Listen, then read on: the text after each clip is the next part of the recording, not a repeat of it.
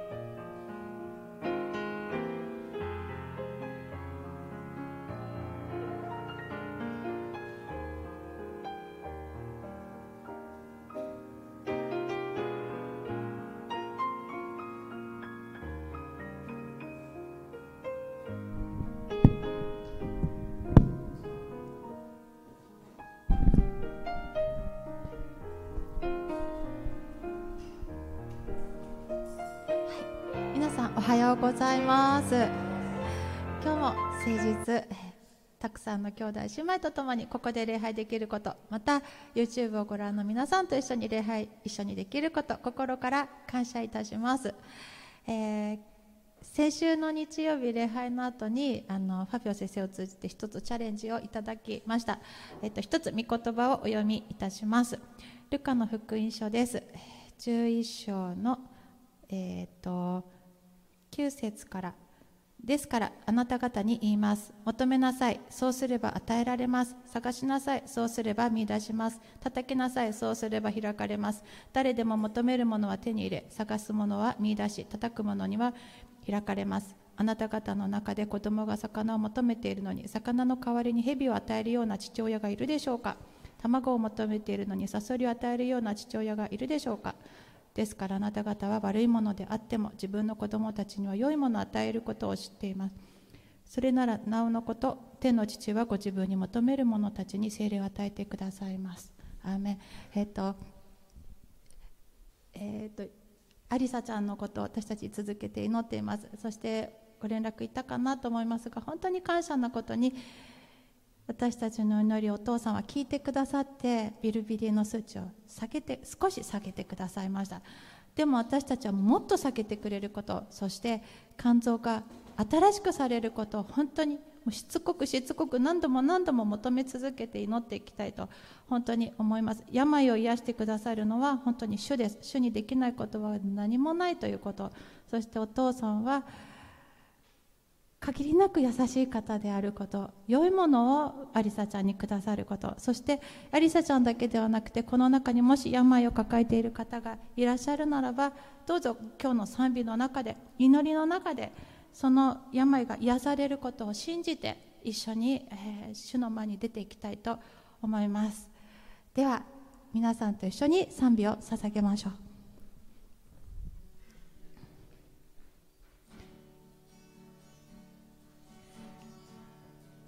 主にすがる主にすがる我に悩みはなし。十字架の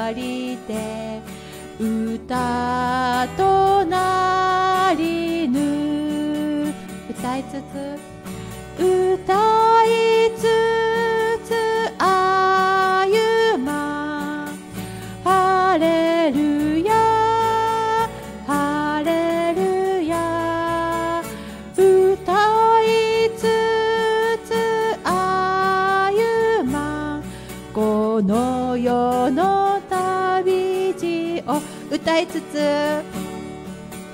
歌いつつ歩まハレルヤハレルヤ歌いつつ歩まこの世の旅路を。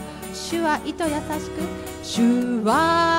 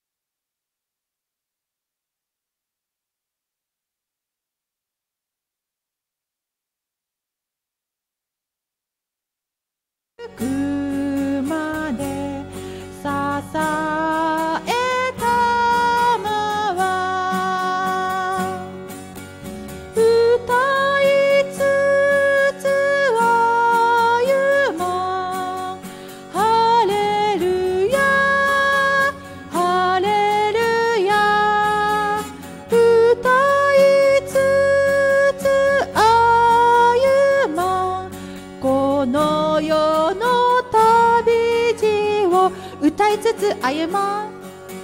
歌いつつ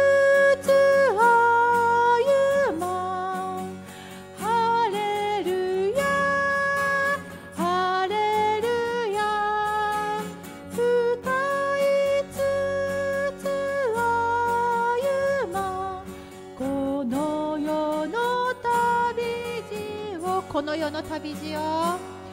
この世の旅路をこの世の旅路をこの世の旅路をアメン。感謝します。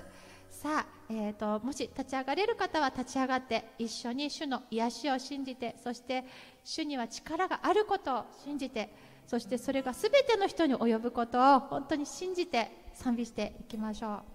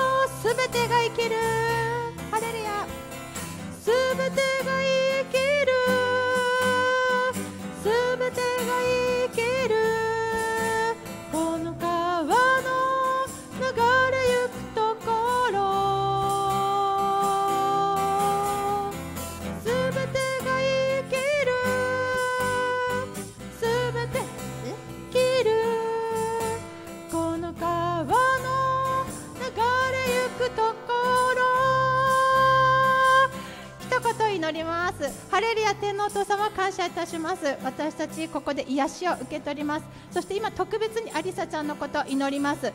私たちは、えー、今直接触れていませんけれども私たちの祈りを主は聞いてくださってその通りにしてくださること癒しを求めた時に癒しを与えてくださる方であることを固く信じます。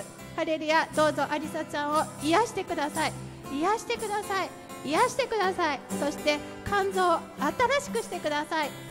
主をどうぞよろしくお願いいたします。アリサちゃんの人生があなたによってさらに豊かなものとなりますようにどうぞ祝福してください。イエス様のお名前によって感謝してお祈りします。アーメン。ハレルヤ。そして今もし自分の中に病を抱えているのを知っている方また YouTube で見ておられる方で本当に病を持っている方どうぞそこに触れて一緒に今祈りたいと思います。アリサちゃんを癒してくださる主は私たち一人一人をも癒してくださることを私たちは受け取ります。一言続けて祈ります。ハレルヤ愛する天のお父様ありがとうございます。あなたはアリサちゃんを癒すのと同じように私たちを癒してくださいます。今癒しを本当に求めている一人一人手を置いている一人一人をあなたが癒してください。速やかに癒してください。癒しの力があなたから流れ出ますように。感謝してイエス様のお名前によってお祈りします。アーメン。すべてが生きる。すべて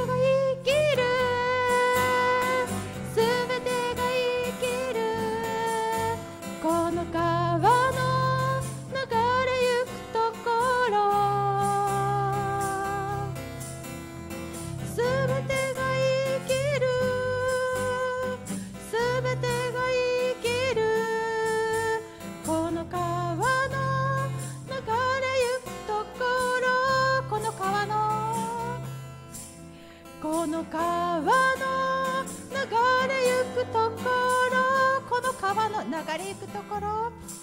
この川の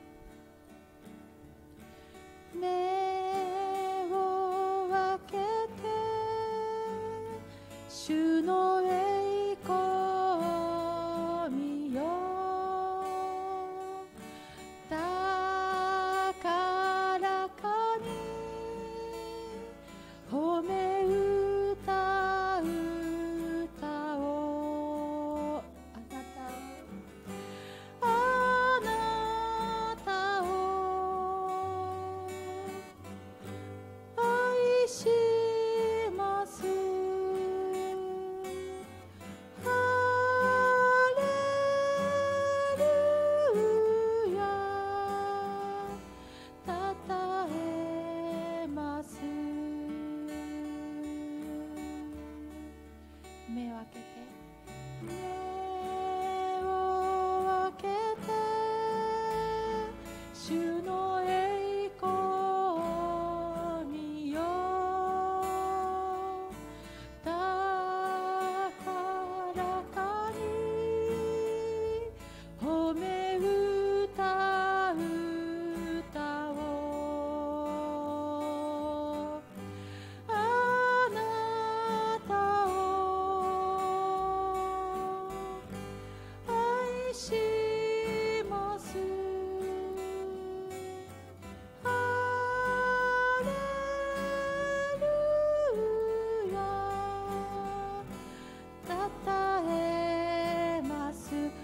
たを愛します。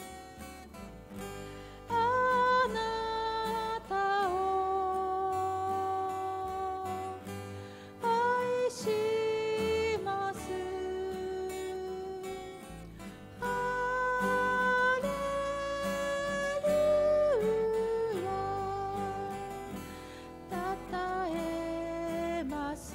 もう一度愛します。あなたを。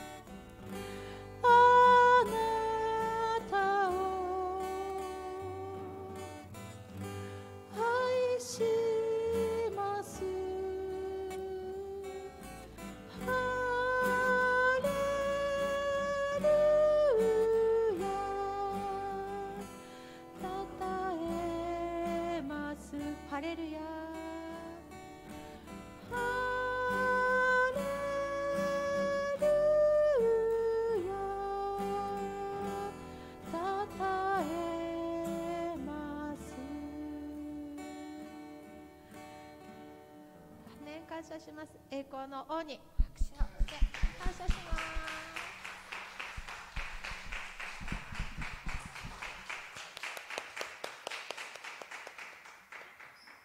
はい。では小川先生今日もメッセージよろしくお願いします。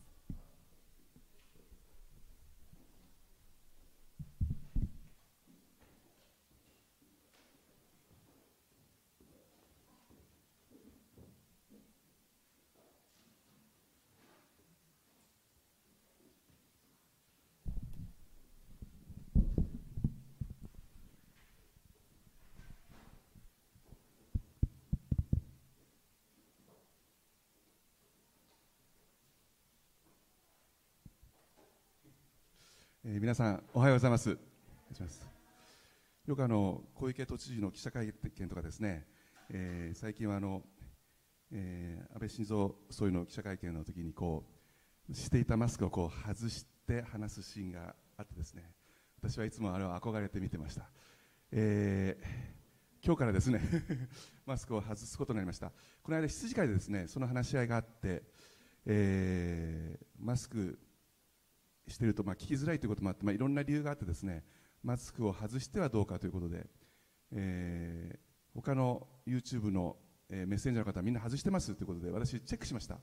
本当にみんな外してました、えーそれでいろいろ調べたところですねその5メートルの距離を空けるというのはものすごく根拠があってですねえー、とこう皆さんもし、えーそのウイルスの菌を持ってますとですね、えー1メートル以内に立っているとですねえー、と期間から期間に飛沫して移ってしまうというリスクがあるんだそうです。だから1メートル離れるっていうのはものすごいしっかりした根拠ででしてね、えー、と1メートル離れてると鼻や口から直接菌が入るというリスクがぐーっと80%以上下がるんだそうです。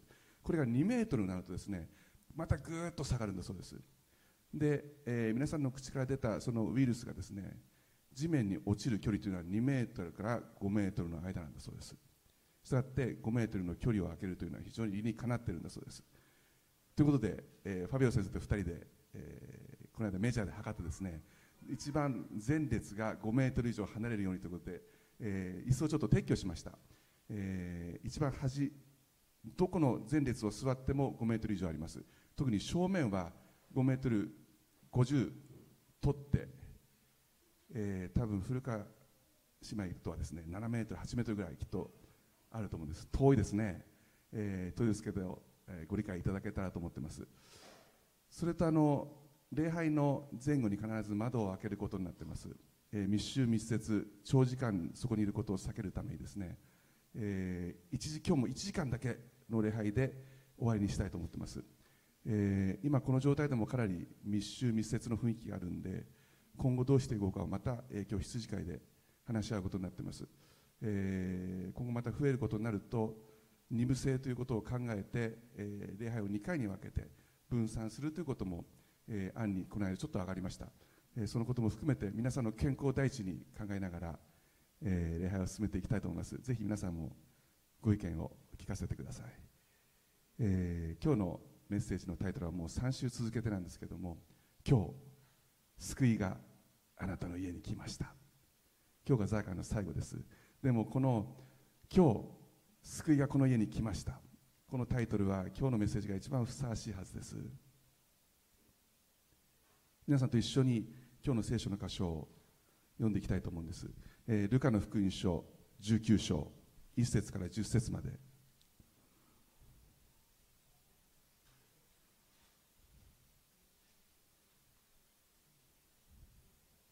ルカの福音書19章。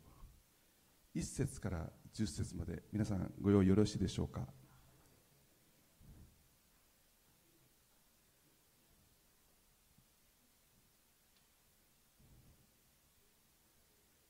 よろしいでしょうか？大丈夫、はい、じゃあ読ませていただきます。ルカの福音書19章1節から。それからイエスはエリコに入って町をお通りになった。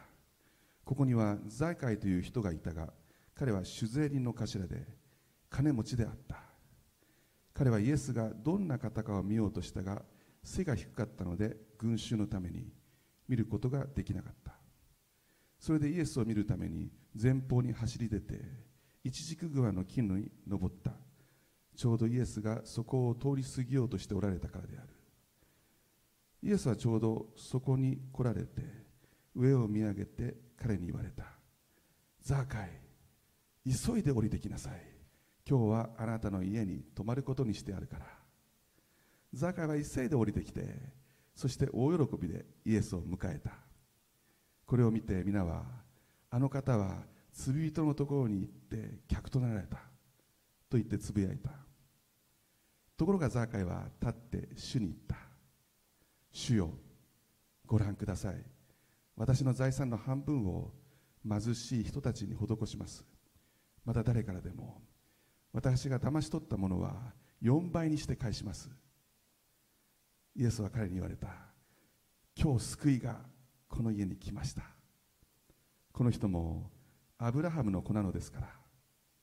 人の子は失われた人を探して救うために来たのです。天のお父様あなたの皆を心から褒めたたえます。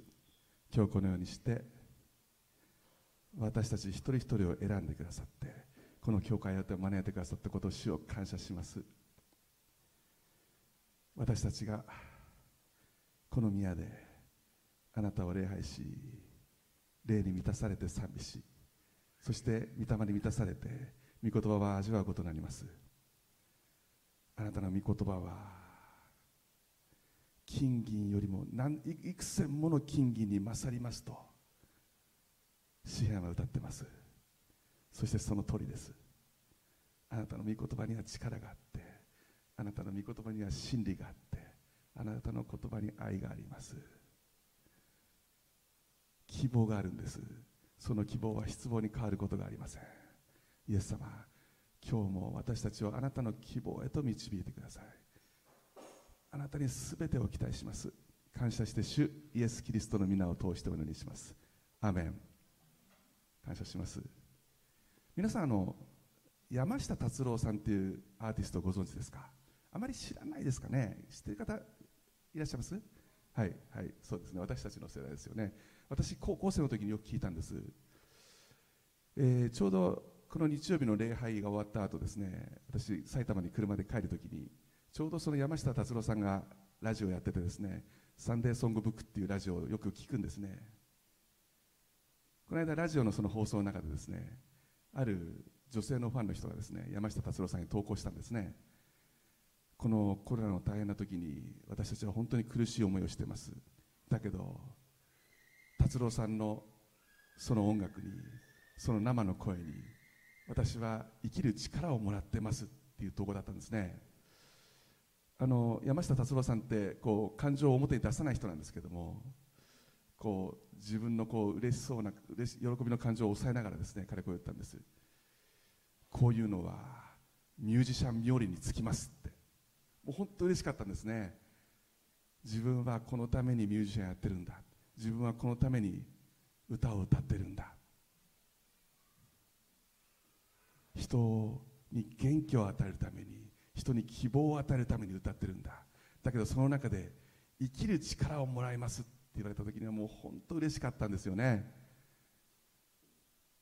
今日イエス様がザーカイの言葉を聞いて今日この家に救いが来ました。イエス様本当に嬉しかったはずなんです。誰よりも嬉しかったはずなんです。このルカの福音書の同じ15章にですねこのように書いてあります。もし一人の罪人が悔い改めると天では見つかいたちの喜びがあふれますって書いてあるんです。一人ですよ。ザーカイが改心もう悔い改めた時悔い改めた時にもう天では天の軍勢が見つかりがおおザーカイが悔い改めた罪人が悔い改めて神の道に入った。喜びを踊ったんです。ザーカイも嬉しかったはずです。だけどこのことを一番喜んだのはイエス様なんです。なぜならイエス様はこのためにこの地に来たからです。そのことを皆さんと共に一緒に味わっていきたいと思います。イエス様がいよいよ都エルサレムに入るその途中にエリコという町を通られました。皆さんエリコとエルサレムというのは直線にして25キロの距離です。大体大人の人で歩いて1日かかる距離です。そのエリコの町にザーカイという酒税人が住んでました。彼ものすごい金持ちだったんです。なぜなら人々から税金を余計に騙し取っていたからです。お金持ちでたくさん裕福裕福でたくさん物を持ってて多分家では召使いも使用人もたくさんいたことでしょう。だけども彼心にぽっかり穴が開いたんです。ここの奥の奥は暗闇だったんです。寂しかったんです。虚しかったんです。だけどイエス様がエリコを通られるって話を聞いたんです。会ってみたいと思ったんです。どうしても会ってみたい。私の心の奥のぽっかり開いた穴を埋めてくださるかもしれない。この方かもしれない。どうしても見てみたいと思ったんです。だからイエス様が来られる時にイエス様に会いに行ったんです。ところが彼背が低かったんです。イエス様見たい。こうやって一生懸命やるんだけども背が低くて見えない。おまけに人々はザーカイが嫌いだから「死けよ!」はって言って誰も相手にしてくれない。だけど諦めなかったんです。だからザーカイは先回りして大きい一軸グアの木に登ってイエス様が来られるのを待ってたんです。イエス様がそこを通られます。ピタッとイエス様の足が一軸側の木の前で止まったんです。ゆっくりと上を見上げて「ザーカイ急いで降りてきなさい。今日あなたの家に泊まることにしてあるから」嬉しかったですよね皆さん。ザーカイ初めて名前呼ばれたんです。それも初めて会うイエス様から「ザーカイ!」って。イエス様俺の名前知ってるんだよ。すごいだろみんな。俺の名前知ってるんだよって思ったことでしょう。急いで降りてきなさい。なんでそんな高いところにいるんだよ。もっと近くに来いよってイエス様言ってくださった。そして一番嬉しかったのはあなたの家に泊まることにしてやるからって言ったんです。皆さんこのザーカイがイエス様を見たいと思った。その見たいっていう言葉はギリシャ語でですね探すって意味があります。つまりザーカイはイエス様を一生懸命探し求めていたんです。ただ見たかったんじゃないんです。ただの好奇心じゃないんです。一生懸命探していたんです。そしてイエス様もザーカイと会うために会うことを熱望してその熱心な思いでザーカイのところに来ました。その心が一つとなった。イエス様はザーカイの家に迎えられました。人々はイエス様のことをあの指導者は罪人と一緒に交わった罪人のような客となったと非難しました。だけどイエス様はそんなことはお構いなしでした。家に行ってザーカイと触れ合って。先ほど言いましたようにエリコからエルサレムまでは約25キロ。中心から中心までですからもしかするとそれほど距離はなかったかもしれません。実はマルコの福音書を見てみますとその後エルサレムに入ったのは夜遅くなってって書いてあります。ですからおそらくエリコを旅立ったのはその日の朝早くであったと思われます。イエス様はエリコのザーカイのうちでエリコといろんなザーカイといろんな話をして交わってそしてその日の朝ザーカイおはよう。初めてかけられるあったかい挨拶。ザーカイの心がどんどん溶けていって優しくなっていって。そして旅立つ前にイエス様に言ったんです。主よって。神様神の御子よ主よザーカイの信仰告白です。そしてこう言ったんです。私の持っているこの全財産の半分を貧しい人たちに施します。だけどそれだけじゃない。私が私が誰からでも騙し取った。そのお金の4倍にしてその人に返しますって。自分の財産の半分を貧しい人に施してそして騙し取った人のそのお金を4倍にして返したらあといくら残るんですか？だけどザーカイも良かったんです。ザーカイの価値観が完全に変わったんです。全く別の道を歩む人生をザーカイ選んだんです。皆さん悔い改めたんですザーカイ。天で喜びが見つかりの喜びが湧き上がったんです。そして今日の話。イエス様はザカにこう言ったんです。今日救いがこの家に来ましたって。面白いですよね。イエス様はザーカイに今日あなたは救われましたって言ったんじゃないんです。ザーカイ。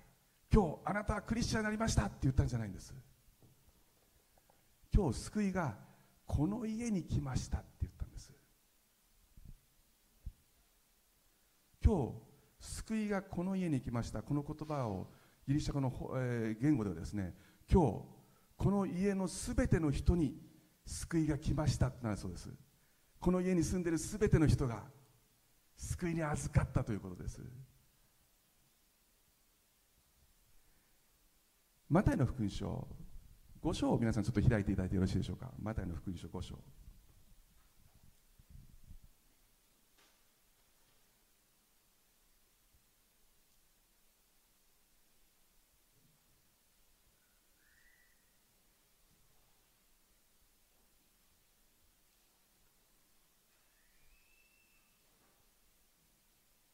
よろしいでしょうか。マタイの福音書の5章。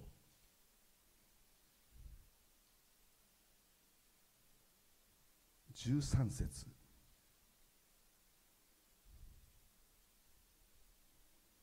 マタイの福音書5章13節を読みします。あなた方は地の塩です。もし塩が塩気をなくしたら何によって塩気をつけるのでしょう。もう何の役にも立たず外に捨てられて人々に踏みつけられるだけです。あなた方は世の光です。山の上にある町は隠れることができません。また明かりをつけてそれをマスの下に置くものはありません。食台の上に置きます。そうすれば家にいる人々全部を照らします。このようにあなた方の光を人々の前で輝かせ人々があなた方の良い行いを見て天におられるあなた方の父を崇めるようにしなさいって書いてあります。皆さんザーカイ地の塩となったんです。世の光となったんです。明かりを地面には置きませんよね。必ず食台に置いて家全体を輝かせます。ザーカイの悔い改めがザーカイの救いがザーカイだけの救いではないということです。ザーカイのその証がザーカイの悔い改めが貧しい人に助けたいんだ。4倍にして返したいんだ。人々を豊かにしたいんだ。イエス・キリストの似姿に変えられたその姿がその笑顔がその背中がその表情がその声が世の光となったんです。この聖書を読んでもザーカイの家族構成は分かりません。でもこの当時の家と言いますとですね自分の家族だけでなく親戚も雇っている雇い人も奴隷も全ての人を含めてその家というそうです。だからザーカイの身の前の全ての人その人たちが救われたんだ救われるんだってイエス様は言ったんです。あなたの救いによってあなたのその表情によってあなたのその変わりようによってあなたの救いがあなたのだけの救いじゃないんだって。それが家族の救いとなって地域の救いとなって町の救いになっていくんだって言ったんです。世の光となっていくんだって言うんです。あなたのその生き方がピリッと塩気の効いたあいつどっか違うなって。会社に行ってもあいつどっか違うんだけど何か違う何か持ってるぜって。あいつの信じてるものを知りたいって。そういう人間になっているんだって。血の塩なんだあいつ輝いてるよなって。何持ってんだ？あいつ何信じてるんだそんな人になるんだあなた世の光なんだそしてあなたを通してあなたのそのイエス・キリストの光が人々に照らされてこの家に救いが来て地域に救いが来るんだってイエス様が言ったんです。そしてこの人もこれ言ったんです。この人もアブラハムの子供なのですから。これも直訳するとこの人は誠に霊的なアブラハムの息子ですからっていう意味になるそうです。つまり霊において私たちクリスチャンのこともそうです。私霊においてイエス・キリストとつながってるんです。イエス・キリストを信じる者は誰でもアブラハムの子孫なんです。マタイの福音書の一章最初にこう書いてあります。アブラハムの子孫ダビデの子孫イエス・キリストの系図って。だからイスラエル人は約束の民なんです。だけど心配しないでください。霊的に結ばれている私たちもイエス・キリストの系図の中に入ってるんです。アブラハムの子孫なんです。この罪深いと人々が思ってるこのザーカイも約束された民の一人なんだからってイエス様は言ったんです。そして最後にこう言います。人の子は失われた人を探して救うために来たのですって。皆さん人の子というのはイエス様がよく自分のことを表現するときに使う言葉です。人の子は失われた人を探して救うために来たのです。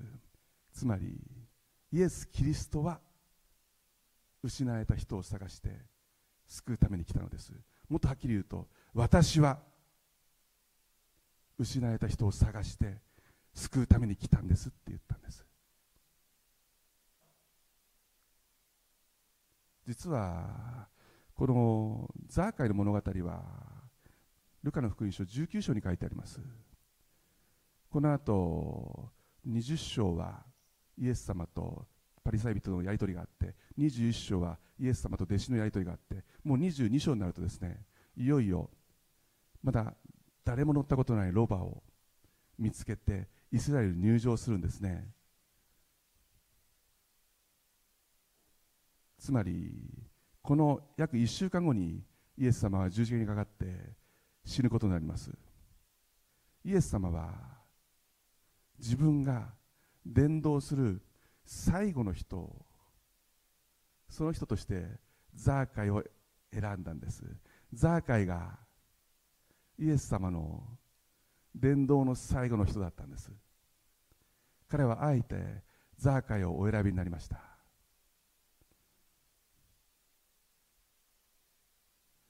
人々はザーカイを見て思ったはずです。こんなやつが変わるはずがねこんなやつこんなやつって。でもザーカイ見事なまでに変わったんです。悔い改めて彼は新しくされたんです。悔い改めてイエス様の道を選んだんです。イエス様多分本当に感激したと思います。そして言ったんです。今日この家に救いが来ました。イエス様思ったはずなんです。私はこのために来たんだって。ザカイを見ながら人の子は失われた人を探して救うために来たんだ。私は私はこのためにここに来たんだ。私はこのために神の御座を捨ててこの地に来たんだ。私はこのために十字架にかかって死ぬんだ。そして私はこのために3日目によみがえるんだ。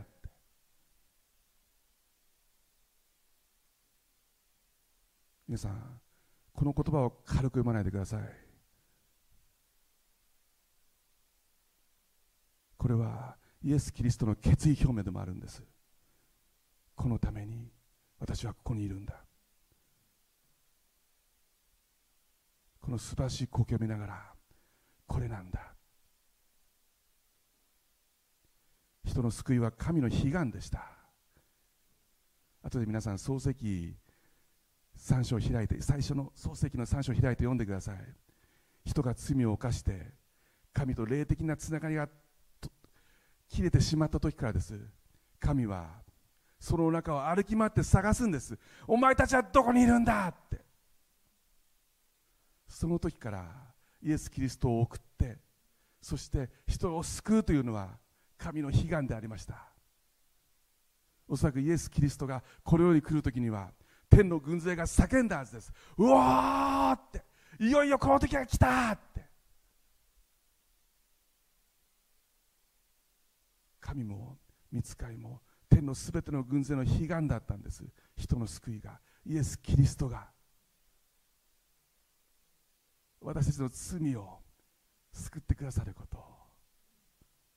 そしてイエス・キリストはその様を見ながら私はこのために来たんだって言ったんです。ただ人を救うためにです。今日皆さん2つのことを握ってください。1つ目あなたの救いがあなたの救いだけではない。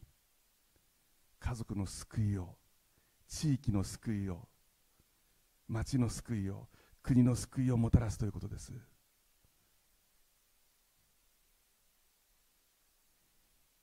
以前使徒の働きの16章のパウロとシラスの話覚えてますでしょうか？牢屋に入れられて鞭で打たれて傷だらけになって。そして地下の一番奥の牢に入れられてもうダメだ。普通だったらそう思うはずです。しかし真由さん真夜中ですよ。真夜中。2人は神に祈りながら神に賛美を捧げていたんです。天の窓が開かれて地が揺れて。皆さん牢のすべてのドアが開いちゃったんです。すべての足かせが外れちゃったんです。やった！これは神の御心だ！逃げちゃえって思ったっていいじゃないですか。だけど誰一人逃げなかったんです。他の囚人ももっとそこにもっと牢屋にいたいと思ったんです。もっと神の臨在に触れたいと思ったんです。だから誰一人逃げなかった。だけど看守は多分みんな逃げたんだろう。自分の責任だ。自分はもう首どころかローマローマ帝国によって殺されてしまうと思ったんでしょうね。死のうと思って自分で剣で自害しようとしました。死んではいけない。私たちは全員ここにいるって。パルは言いました。看守は震えながら先生方救われるにはどうしたらいいんですか？救われるにはどうしたらいいんですかって言ったんです。あなた方のように一生懸命勉強して立法のすべてを覚えたらいいんですか。それともお金をたくさん積めばいいですか。良いことをたくさんすればいいですか。パウルは言いました。イエス・キリストを信じなさい。そうすればあなたもあなたの家族も救われます。あなたとあなたの家族はそれを救うことはイエス様の悲願でした。その後すぐパウロとシラスは看守の家に行って傷の手合わせを手当てをされ看守とイエス様とあごめんなさい、えー、パウロもシラスもみんなで家族にこのことを述べ伝えて全員が救われたんです。皆さん家族全員が救われたんです。信じたんです。そしてみんなで喜んだって書いてあります。あなたの救いがあなたのものだけじゃなくなるんです。今日ザーカイがイエス様を求めたようにぜひあなたも求めてください。イエス様と交わってください。必ずあなたは変えられます。新しくされます。そしてあなたが新しく変わることで世界が変わるんです。ぜひイエス・キリストを握ってください。2つ目。あなたは愛されるために生まれたんです。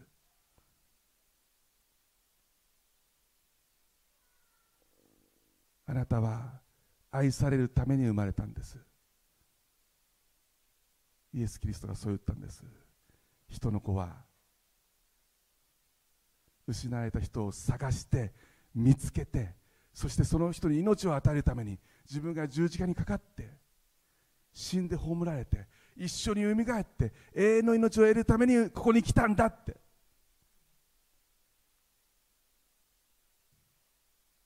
それほどまでにあなたは愛されてるんです。愛されるために生まれたんです。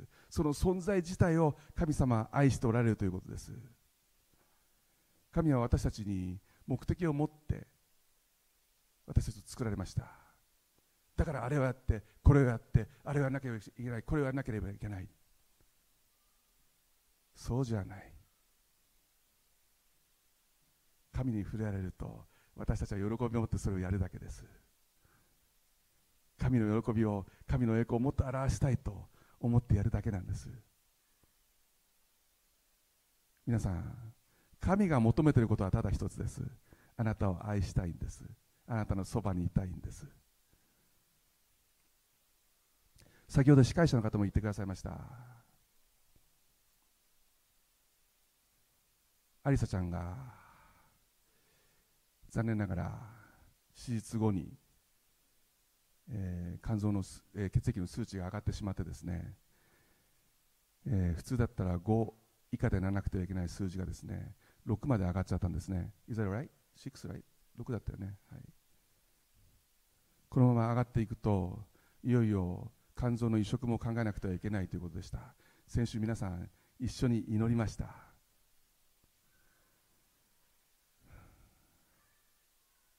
皆さん、5.5に下がったんです。間違えないでくださいね。もうステロイドやめてるんですからね。もう薬やめてるんですからだけど下がったんですこれからどうなっていくか分かりません。だけど僕は思うんです。すごいって。この下がった事実がすごいって。私2つのことを思いました。1つはやっぱ神様って本当すっげえと思ったんです。それともう一つやっぱ親の愛ってすごいなと思いました。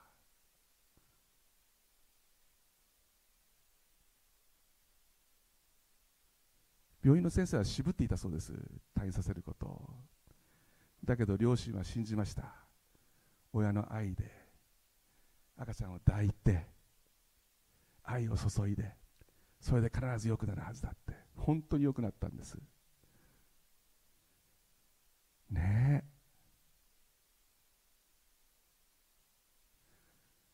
え。イザヤ書の49章にこうあります。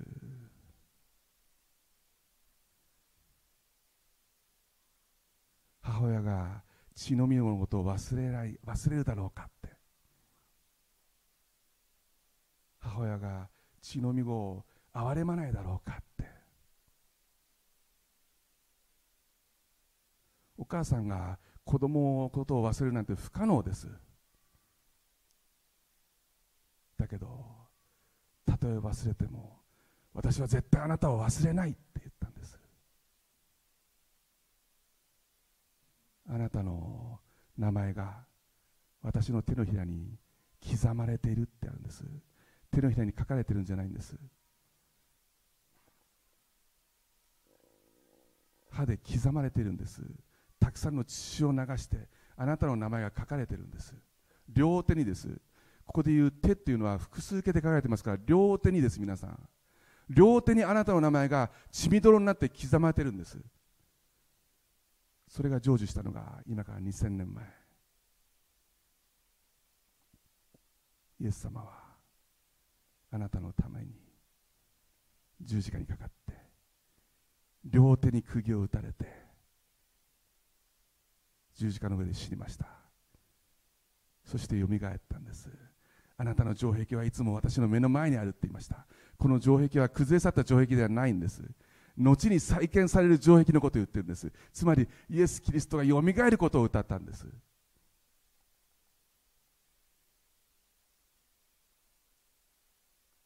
それほどまでにあなたは愛されているということです。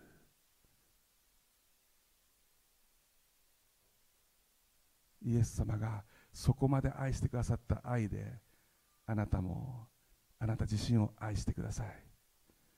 あなた自身をイエス様があなたを愛したようにあなた自身があなた自身を愛す時にその愛を隣人に向けることができるようになります。ぜひ自分をたっぷり愛してください。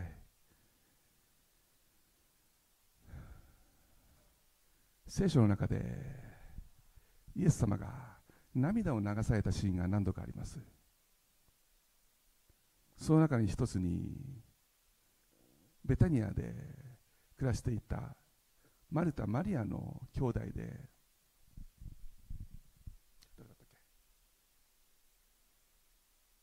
誰だっけ？あラザロラザロはい。ごめんなさい。ラザロがいたんですね。ところがラザロは病気で死んじゃったんです。イエス様はその時エルサレムにいました。エルサレムからベタニアは3キロの距離です。行こうと思えば多分1時間で行けたでしょう。だけどイエス様は行かなかったんです。まだ病気の時に行かなかったんです。そして死んで4日経ってからイエス様はラザロのところに行きました。だから人々は言ったんです。あなたがここにいてくれたらラザロは死ぬことがなかったのにって。1時間の距離だからなんで来てくれなかったのって。やっぱ思うです。思うでしょう。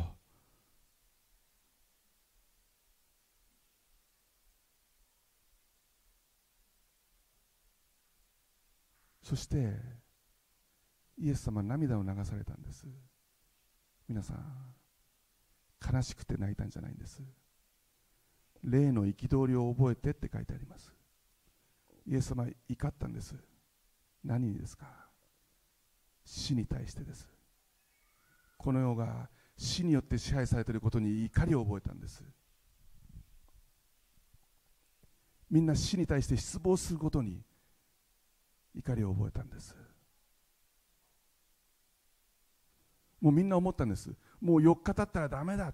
イスラエルの文化の中で3日間はそこの場所にその人の霊もいると信じてました。でももう4日だったらもう雑へ終わり。もうおしまいなんです。もう失望してるからみんな言ったんです。あなたが早く来てくれなかったらこんなことになっちゃってって。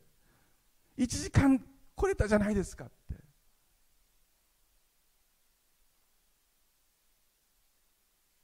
皆さんイエス様ラザロをよみがえらせたんです。もう皆人々は終わりだと思っていたそのラザロをよみがえらせたんです。復活の命があることを証明しました。神は私たちを愛しておられます。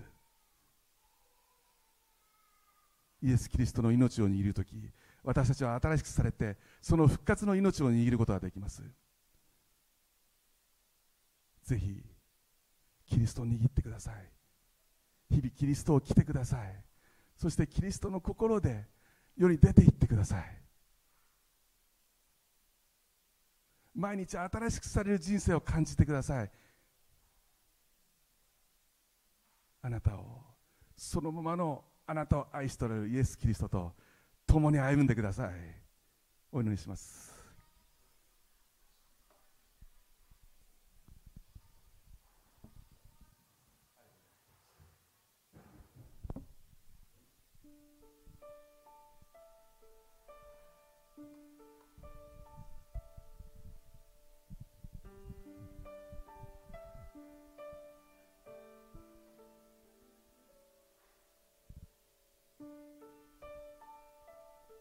天のお父様あなたの皆を賛美します。イエス様あなたは神であられる天で大いの座についておられる方だったのにその見くらいを捨てて私たちに命を与えるために価値のないものにあなたは高価で尊いあなたは素晴らしいあなたを愛していると。その愛を私たちは今日握ることができます。主を感謝します。あなたを信じます。日々あなたを信じます。日々あなたに近づいていきます。今日イエス・キリストを着て街に出ていきます。イエス様の心で人と話をします。イエス様の目でその視点でものを見ます。主をどうぞ。今日私たち一人一人を憐れんで導いてくださいますように。これからの捧げ物の時も主をどうぞ祝福してください。感謝をして主イエス・キリストの皆を通してお祈りします。アメン。感謝します。今日も献金は、えー、後ほど後ろの献金箱に入れていただければと思います。一緒に賛美しながら、えー、捧げる時を持ちたいと思います。その心を。アメン。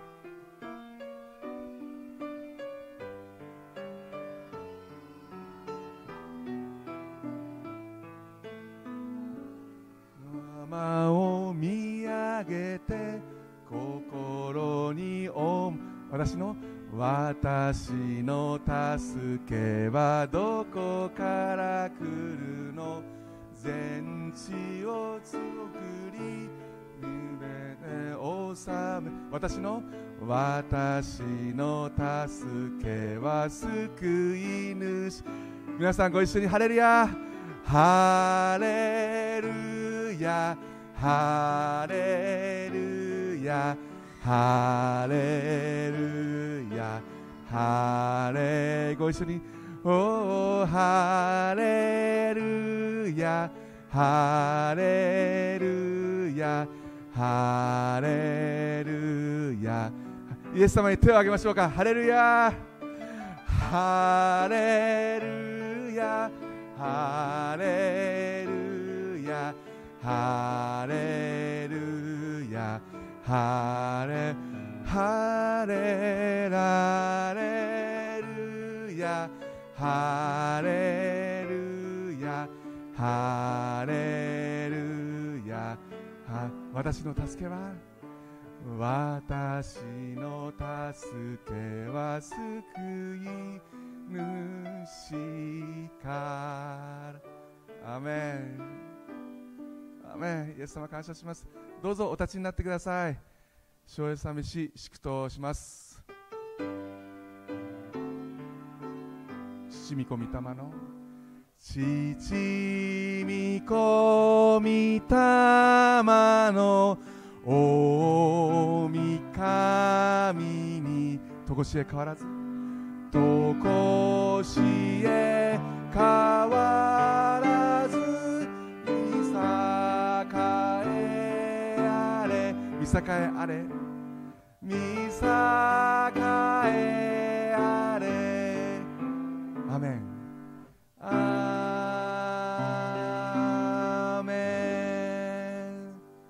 祷します。青い恋願わくは主イエス・キリストの恵み父なる神の永遠の愛精霊の恩親しき交わりが今日ここに集われました愛する兄弟姉妹とともにまたそのご家族の皆様とともに今日ここに集うことができなかった愛する兄弟姉妹またそのご家族の皆様と共にまたこれを見てオンラインで見ておられる愛する兄弟姉妹ご家族の皆様と共に今からのち常しえまでもありますように主イエス・キリストの皆によって祝福を宣言します。アメン。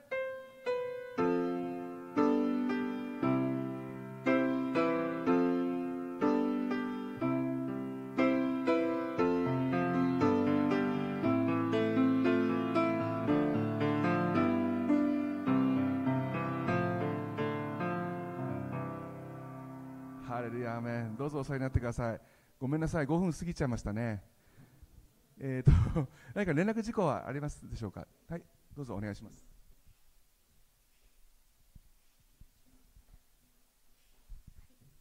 えー、っと感謝します。あの教会の姉妹があの手作りマスクをたくさん作ってくださいました。今日あの欲しいなっていう方は今日あるのはえっと、いくつかな数えてないですけれどもぜひあの受け取ってあのそしていろんな柄があるので選んであのそして感謝しつつあの持ち帰りくださると嬉しいです。はい、姉妹ありがとうございました。感謝します。これあのでかい顔でかい顔の人よってありますか？ある？感謝します。他に何か報告ありませんでしょうか？はい、今日も短縮になります。えーこの後すぐ窓を開けて密集密接を空気を入れ替えしたいと思います。皆様の上にイエス・キリストの祝福と守りが豊かにありますように。どうもありがとうございました。感謝します。感謝します。ありがとう感謝します。元気あはい。はい。じゃあのマスク